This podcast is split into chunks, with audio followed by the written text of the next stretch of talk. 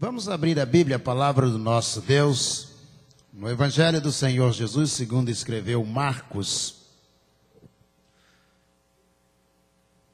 Marcos capítulo 9, a partir do versículo 15. Essa mesma experiência é narrada também em Lucas capítulo 9 e também em Mateus capítulo 15. Marcos 9, a partir do versículo 14.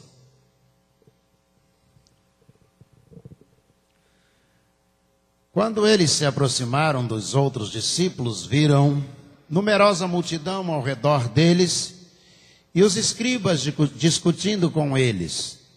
E logo toda a multidão, ao ver Jesus, ficou surpresa e correndo até ele o saudava. Então Jesus perguntou: Que é que vocês estão discutindo com eles? E um do meio da multidão respondeu: Mestre, eu trouxe até o Senhor o meu filho, que está possuído de um espírito mudo, e este sempre que se apossa dele, lança-o por terra, e ele espuma, range os dentes e vai definhando. Pedi aos seus discípulos que o expulsassem, mas eles não puderam. Então Jesus exclamou: Ó oh, geração incrédula, até quando estarei com vocês? Até quando terei que de suportá-los? Tragam o menino até aqui. E eles o trouxeram. Quando ele viu Jesus, o espírito imediatamente agitou o menino com violência, e caindo ele por terra, revolvia-se espumando. Jesus perguntou ao pai do menino: Há quanto tempo isso está acontecendo com ele?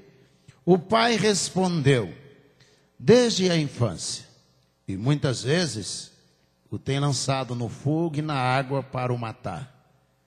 Mas se o Senhor pode fazer alguma coisa, tenha compaixão de nós e ajude-nos.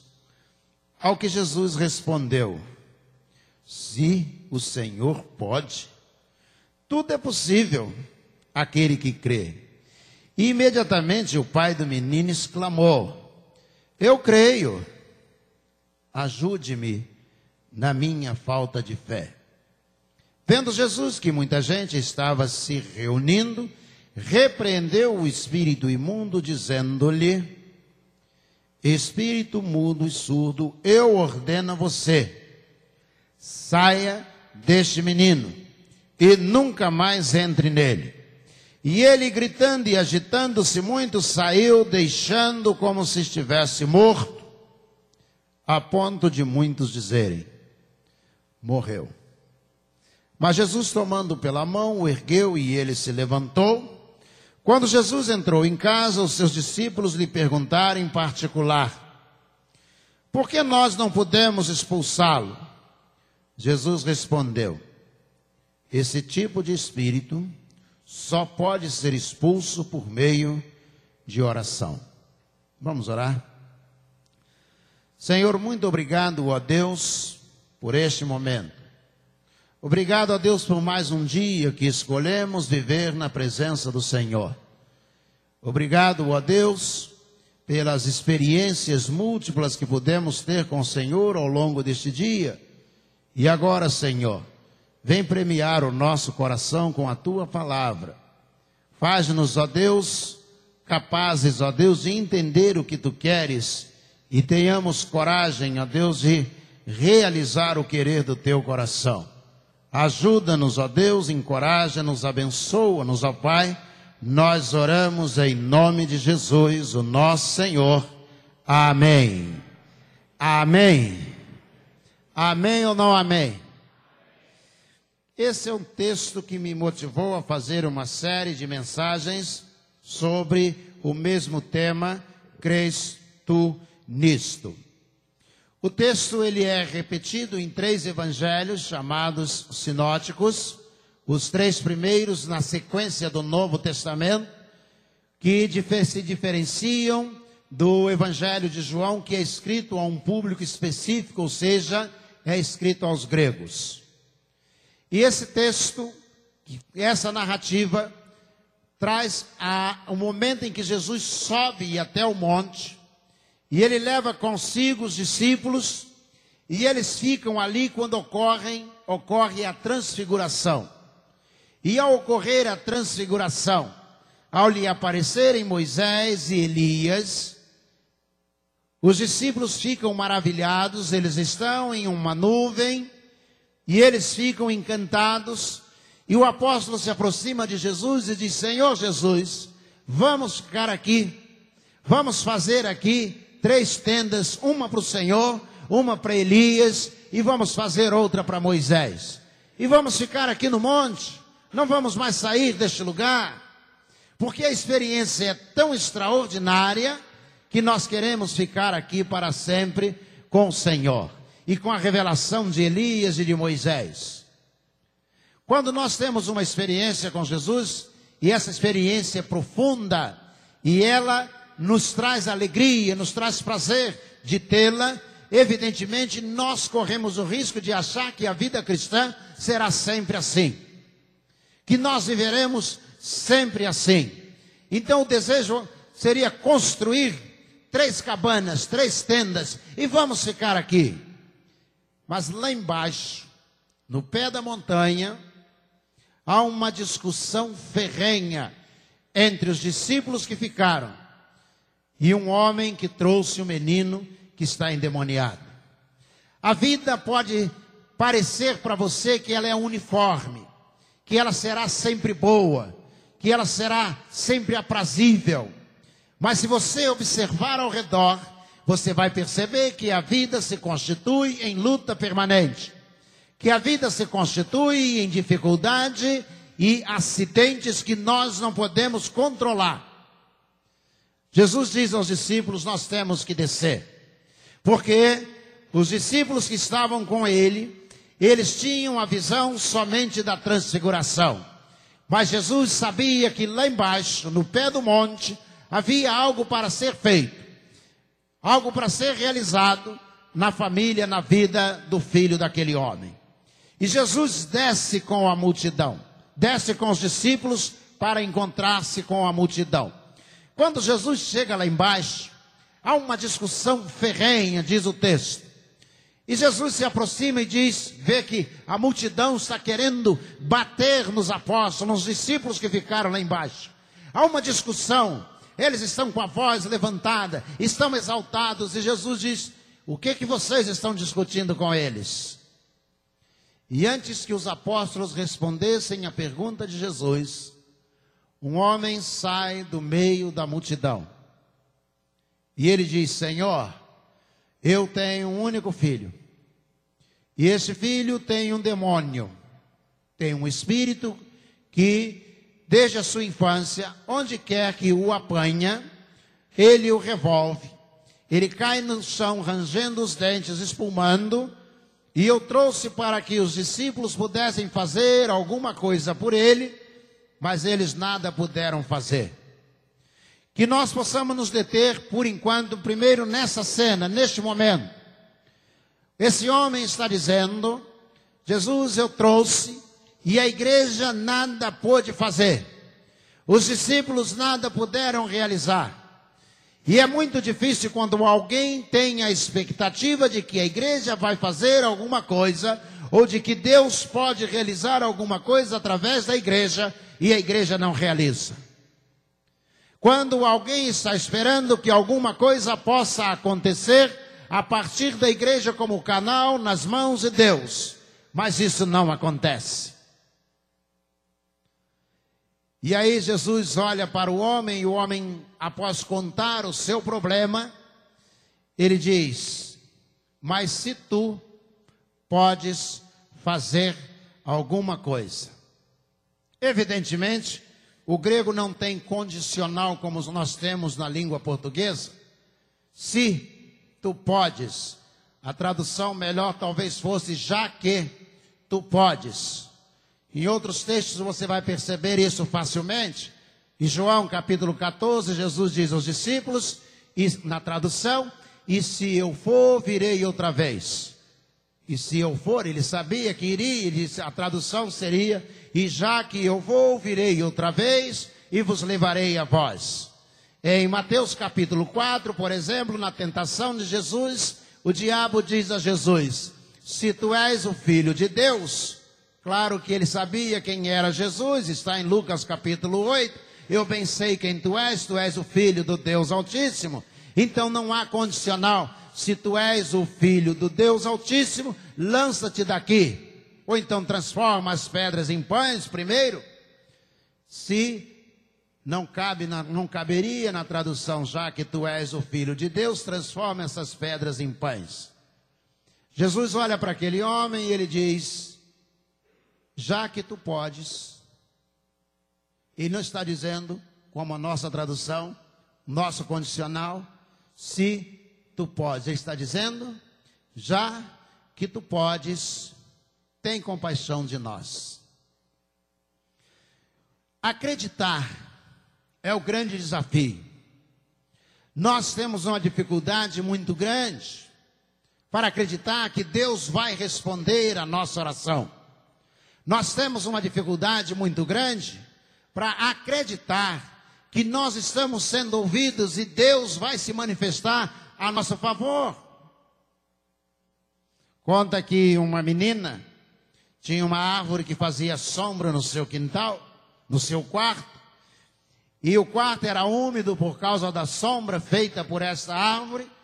E diz o escritor que uma noite a menina fez uma oração e diz: Deus, eu quero pedir que o Senhor arranque essa árvore para que amanhã de manhã o sol entre pela minha janela. Quando o dia amanheceu, ela abriu a janela, olhou e a árvore estava lá. E quando viu a árvore, ela disse: Eu sabia que você não iria sair daí mesmo. As nossas orações são mais ou menos assim. Deus, que se faça a tua vontade. Que o Senhor possa cumprir os planos do Senhor. Que o Senhor faça o que o Senhor quiser. Então não precisa orar. Quando nós entendemos que é impossível a reversão, então nós nos rendemos à manifestação divina. Vou repetir. Quando nós entendemos que é impossível a reversão, então nós nos rendemos. Pai, passa de mim esse cálice, todavia não se cumpra a minha vontade, mas aquilo que tu queres. O que Jesus está dizendo é que isso era impossível. Não havia caminho para reverter, porque ele veio ao mundo para morrer na cruz do Calvário. Ele sabia que isso iria acontecer. Isso estava já encaminhado, estava planejado, já estava no propósito de Deus. Era uma situação irreversível.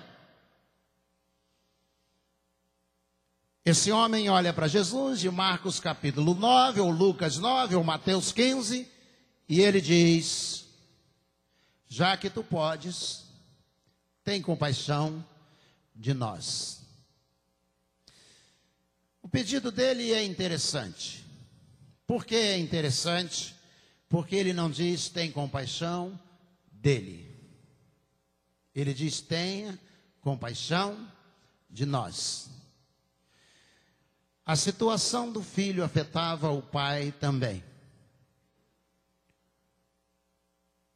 O demônio que tomava o filho também atingia o pai. Quantas famílias são afetadas por outra pessoa da família que está, por exemplo, envolvida com drogas? E ele acaba alcançando toda a família. O diabo acaba alcançando o pai que é trabalhador, a mãe que é trabalhadora, que são corretos, honestos, mas muitas vezes a droga alcança a família, a bebida alcoólica alcança a família por causa de um membro, uma pessoa só. E ele diz: tem compaixão de nós. Não havia sossego na sua casa. Ele não sabia onde o filho estava. Ele não sabia como lidar com aquela situação. E ele diz: tem compaixão de nós, porque eu já não aguento mais. E Jesus olha para ele e diz: Tudo é possível aquele que crê. Segundo grande destaque desse texto, Jesus está dizendo a ele o seguinte: não fique preocupado que eu possa fazer alguma coisa que você mesmo possa fazer. Não transfira para mim a responsabilidade de algo que está em você. Senhor, que o Senhor possa curar o meu filho, é o pedido dele. Jesus disse: Isso é possível, se você tiver fé, se você crer nisto. Em outras palavras, Jesus está dizendo: a sua oração vai ser respondida se você tiver fé. Você é capaz de acreditar que ele pode ser restaurado, que esse espírito que está sobre ele pode sair, que os problemas que ele está enfrentando possam cessar. Se fosse nos nossos dias, talvez, arrastássemos o filho para o hospital, o médico iria dizer: olha, ele sofre de epilepsia, ele está espumando, rangendo os dentes, ele caiu. Eu vou dar aqui para ele um sedativo, eu vou dar um remédio a ele, e vocês voltam para casa, ele vai ficar tranquilo. Os sintomas poderiam sumir, mas a situação espiritual jamais seria resolvida. Nós estamos cada dia mais nos portando desta maneira. Estamos confiando mais na ciência e menos preocupados com a manifestação de Deus. Se pensássemos como pensamos hoje, fosse pensado no Velho Testamento, provavelmente Ana teria que fazer um tratamento para engravidar. Provavelmente, no Novo Testamento, o cego Bartimeu teria que fazer uma cirurgia ou um transplante de córnea. Se pensássemos do jeito que nós, igreja, estamos pensando hoje, nós teríamos muita dificuldade. Provavelmente aquele que estava à porta do templo teria que fazer uma cirurgia ortopédica e colocar provavelmente uma prótese. Cada vez nós, igreja, nos afastamos mais de uma manifestação direta de Deus. E Jesus então olha para ele e diz: É possível sim. Você crê. Você é capaz de acreditar no que você está pedindo? Ou você está esperando só que eu realize e você não é capaz de crer? E ele diz: Senhor, eu creio. Mas tem uma coisa. Eu não sei se o tanto que eu creio é suficiente. Eu fico medindo. Jesus diz o seguinte: se você tiver, se a sua fé for do tamanho de um grão de mostarda, você vai dizer a este monte: ergue-te e lança-te no mar. Do grão de mostarda. É suficiente para você realizar isto? E para ressuscitar alguém? E para curar alguém? É por isso que as reuniões de oração normalmente são vazias. Porque as pessoas têm dificuldade de acreditarem que Deus vai responder às suas orações. É por isso que os acampamentos estão cheios, porque as pessoas precisam de um refrigério através de uma piscina, de um campo de futebol, de um bate-papo, de largamente se encontrarem em algum lugar onde elas possam refrigerar o seu cérebro, a sua mente, porque não se dão a oração, a leitura da palavra de Deus, porque é difícil viver conforme as escrituras determinam. Jesus disse para ele: é possível sim, mas se você crê. E ele diz: eu creio, mas se for pouco, eu quero pedir que o Senhor aumente a minha fé. Qual o objetivo do sermão esta noite? É que nós, igrejas do Senhor Jesus, comecemos a pedir ao Senhor para aumentar a nossa fé. Que nós retornemos para casa, você que está em casa. Muitos que não têm fé sequer para sair de casa e vir ao culto na igreja. Muitos que estão trancados dentro de casa e não têm fé sequer para resolver os problemas que têm até dentro da igreja que nós paremos e comecemos a pedir ao Senhor: Senhor, aumenta a minha fé. Nós saímos ontem à tarde para evangelizar. Um grupo da igreja, 13 pessoas, normalmente o grupo não passa de 15 pessoas. E fomos, encontramos nas ruas da cidade pessoas do Islã panfletando na nossa cidade, fazendo um trabalho de divulgação da sua denominação. Você, crente em Jesus, que vive trancado dentro de casa criticando o Islã, eu quero dizer a você que eles estão na rua e você está dentro de casa. Você que vive criticando os espíritas, eu quero dizer a você que eles estão na rua e você está dentro de casa criticando o trabalho que eles fazem. Eu quero dizer a você que Jesus disse a esse homem: tudo é possível se você crer. Não adianta criticar, é preciso crer. E ele disse: Senhor, então aumenta a minha fé. Que nós possamos começar a orar ao Senhor. Amanhã de manhã, sete horas da manhã, nós começamos toda primeira segunda-feira do mês, a primeira semana de oração às sete e meia da manhã. E um grupo vem para cá, ora ao Senhor, eu estarei aqui, a ministra de oração estará aqui, irmãos estarão aqui orando. Venha e diga ao Senhor, Senhor, aumenta a minha fé. Ao invés de você dizer, Senhor, abençoa fulano, Senhor, abençoa ciclano, Senhor, cura fulano, Senhor, cura ciclano, de nada adianta pedir se você não tiver fé. O desafio é que nós comecemos a pedir ao Senhor, Senhor, aumenta a minha fé. Esse é o desafio da igreja no tempo em que estamos vivendo. Ele disse, Senhor, eu creio, versículo 24, ajude minha fé. Ajude-me na minha fé. Vendo Jesus que muita gente estava se reunindo, repreendeu o espírito imundo, dizendo-lhe: Eu te ordeno, vou repetir, eu te ordeno. Jesus não disse que você seja curado da sua epilepsia. Jesus diz: há em você um espírito, e eu te ordeno que esse espírito saia agora. E o espírito deixando, ele caiu e ficou como se morto estivesse. E Jesus o tomando pela mão, a multidão dizia: Ele morreu. Jesus o levantando, colocou de pé e entregou são ao seu pai. Jesus não deu um remédio a ele.